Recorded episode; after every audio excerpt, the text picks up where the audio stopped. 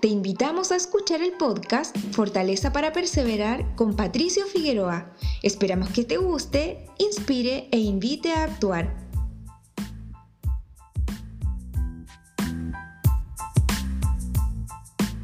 A veces las adversidades de la vida y los eventos que en ellas se producen pueden nublar nuestra vista y tener temor, pero aún en las circunstancias más adversas podemos elegir cómo enfrentaremos la situación y cómo ayudar a los demás. Y la Biblia dice, y aquí se levantó en el mar una tempestad tan grande que las olas cubrían la barca, pero él dormía. Y vinieron sus discípulos y le despertaron diciendo, Señor, sálvanos, que perecemos. Y él les dijo, ¿Por qué teméis, hombres de poca fe? Entonces, levantándose, reprendió los vientos y el mar y se hizo grande bonanza. Cuando leemos la historia del viaje de los discípulos con Jesucristo en el mar, y estos al ver la tormenta sienten el peligro y la ansiedad en este viaje, pero mientras esto sucedía, Jesús dormía en perfecta calma, calma que Dios le proveía para dormir tranquilamente en medio de una tormenta. Antes de que Jesús reaccionara, los discípulos se adelantaron y lo despiertan diciéndole, Señor, sálvanos que perecemos.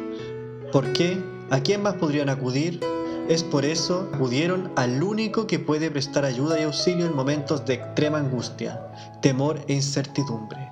Jesucristo. Al igual que los discípulos, nosotros navegamos en nuestra propia barca en el océano de la vida junto a Jesús.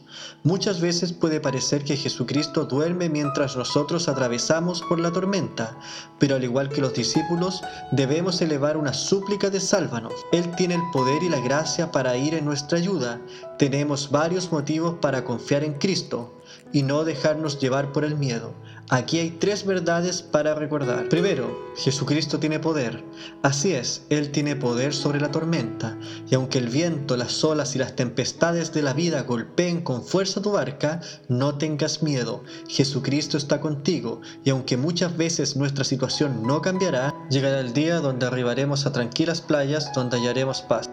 2. No pierdas la vista del Salvador. ¿Tu atención está enfocada en la tormenta o en Jesús? Recuerda que no vas solo en tu barca, Jesucristo va contigo en ella, y Él reprendió los vientos y las aguas con solo su palabra, y mediante su palabra Él puede calmar las grandes tormentas de duda y temores que tengas. Tercero, apoyémonos unos a otros. Al igual que los discípulos de Jesús, viajamos con otros en la barca de la vida. Es por eso que debemos motivarnos, apoyarnos y ayudarnos unos a otros motivados por el amor hacia Jesús.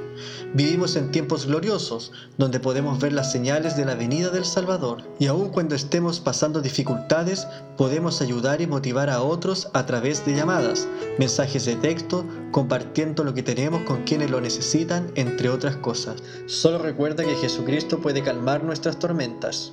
Él puede hacer esto y cualquier otra cosa por difícil que parezca. Solo tienes que confiar en Él y ayudar a otros en medio de la tormenta. Gracias por ser parte de esta comunidad. Nos encantaría que pudieras compartirlo con tus amigos y conocidos. Puedes suscribirte, calificarnos y dejarnos un comentario en cualquier plataforma que nos estés escuchando. Si deseas escribirnos, lo puedes hacer a hola@soypatriciofigueroa.com. Gracias una vez más por ser parte de Fortaleza para Perseverar con Patricio Figueroa.